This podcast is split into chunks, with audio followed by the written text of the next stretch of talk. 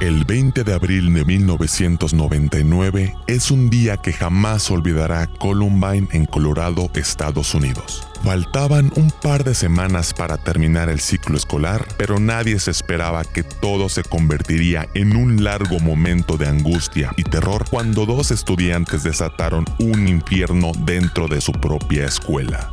Dylan Klebold y Eric Harris planearon uno de los momentos más violentos documentados en las últimas décadas, la masacre de Columbine que terminó con la vida de más de 10 estudiantes y que dejó una marca imborrable en aquellos que estuvieron presentes.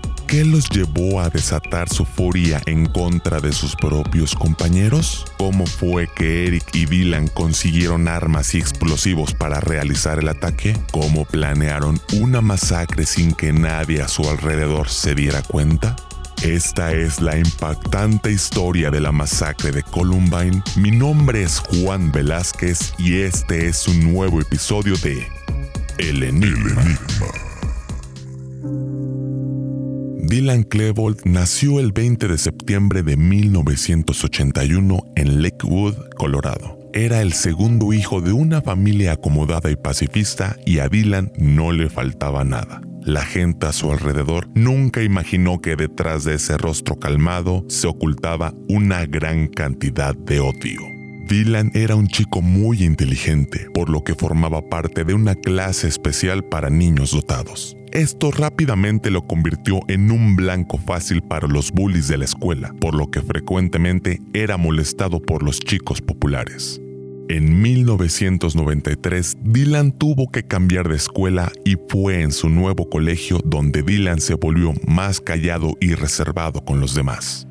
Por su parte, Eric Harris era otro chico dotado con gran inteligencia. Nació el 9 de abril de 1981 en Kansas. Su padre, Wayne Harris, era piloto de la milicia, por lo que la familia de Harris se la pasaba continuamente cambiando de residencia, algo que afectó a Eric con el paso del tiempo, ya que se volvía un reto el tener que empezar desde cero con las amistades que hacía.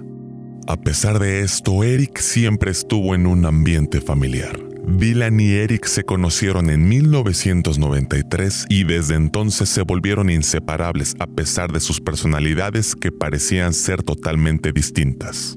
Poco a poco su amistad se fue desarrollando y juntos comenzaron a odiar todo a su alrededor, pues se dice que los dos fueron molestados constantemente durante años.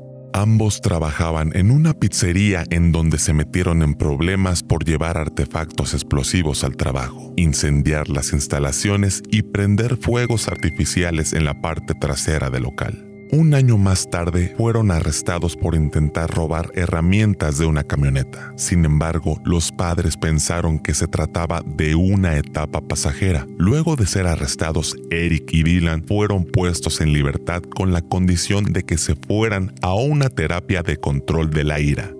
Dylan y Eric eran fanáticos del videojuego Doom y ambos tenían una afición por la informática. Incluso Eric tenía una página web llamada ¿Sabes lo que odio? en la que descargaba su enojo contra personas y cosas como la libertad de prensa, las mentiras, la gente distraída y personajes como Joan Bennett Ramsey.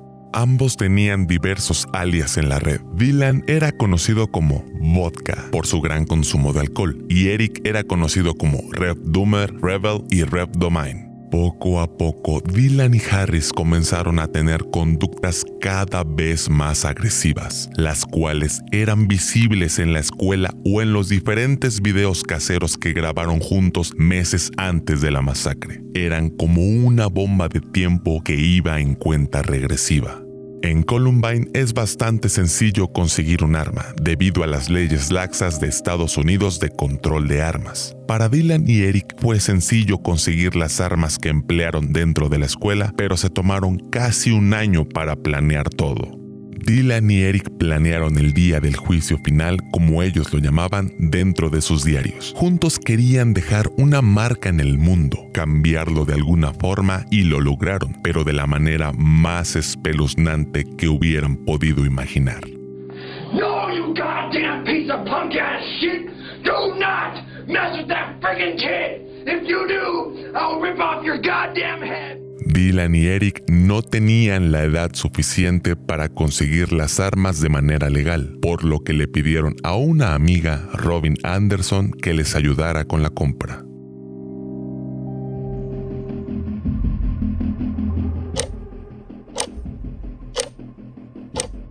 De acuerdo con los diarios de Eric y Dylan, se reunirían a las 6 de la mañana del 20 de abril. Antes de comenzar, grabaron un video de despedida del que solo quedan las transcripciones. En ese video, Dylan dice, Hey mamá, me tengo que ir. Estamos aproximadamente media hora de nuestro pequeño juicio final. Tan solo te quiero pedir disculpas por cualquier mierda que esto les pueda provocar. Solo sé que me voy a un lugar mejor. No me gusta demasiado la vida y sé que seré feliz a donde sea que vaya. Es por eso que me he ido. Adiós. Eric se despidió de la siguiente manera. Sí, a todos los quiero. Realmente siento mucho todo esto. Sé que mi madre y mi padre simplemente estarán, simplemente mucho más atónitos de lo que yo pueda imaginar. Lo siento, ¿de acuerdo? No puedo evitarlo. Hicimos lo que tuvimos que hacer. Dylan y Eric llegaron a la escuela con ropa táctica militar y gabardinas, donde escondieron las armas. A las 11.16 debían estallar las bombas que habían colocado en la cafetería. Pero esto no salió como esperaban ya que las bombas no detonaron nunca. A las 11.19 entraron por el estacionamiento, caminaron hacia la entrada principal mientras disparaban hacia los alumnos que se encontraban descansando en los jardines del instituto. Siguieron disparando por los pasillos y a las 11.22 abrieron fuego contra un policía de la escuela. Caminaron por el pasillo hacia la biblioteca y se encontraron con un profesor al que le dispararon en tres ocasiones, hiriéndole el cuello y el pecho, por lo cual se desangró y murió en el lugar. A las 11.29 entraron en la biblioteca en donde una profesora llamó al 911 para pedir auxilio y explicar lo que sucedía mientras Dylan y Eric se acercaban. Okay, has anybody been injured, ma'am? Yes. Okay. And the school is in a panic, and I'm in the library. I've got students down. I'm at a table, kid. En la biblioteca había muchos estudiantes escondidos debajo de las mesas. Eric y Dylan comenzaron a matarlos uno a uno y buscando debajo de las mesas en una especie de cacería humana. Ahí asesinaron a sangre fría a 10 alumnos en total e hirieron al menos a 17. Fueron a la cafetería pero no quedaba nadie, así que decidieron regresar a la biblioteca donde todo estaba teñido de rojo. En punto de las 12.08 se escucharon dos detonaciones. Ambos se habían suicidado ahí mismo. En total murieron dos estudiantes y un profesor. Ninguno de ellos tenía relación directa con Eric y Dylan. Si bien este tiroteo no era el primero que se llevaba a cabo dentro de una escuela, sí fue uno de los más violentos e impactantes de las últimas décadas. En realidad nadie sabe cuál fue la verdadera razón para que Eric y Dylan acabaran con la vida de todas esas personas. Las teorías difieren una de la otra, desde el bullying que sufrían hasta que pertenecían a un grupo extremista o incluso que fueron influenciados por los videojuegos y la música que escuchaban, pues se sabe que eran fanáticos de bandas como The Prodigy, Ramstein y Nine Inch Nails. También se dice que Eric y Dylan consideraban a Adolf Hitler como una figura a seguir, por lo que no era coincidencia que eligieran ese día para llevar a cabo sus planes, pues el 20 de abril es la fecha de nacimiento del Führer, lo que sí podemos saber es que la masacre de Columbine quedó marcada en todo el mundo como un episodio sangriento que jamás será olvidado.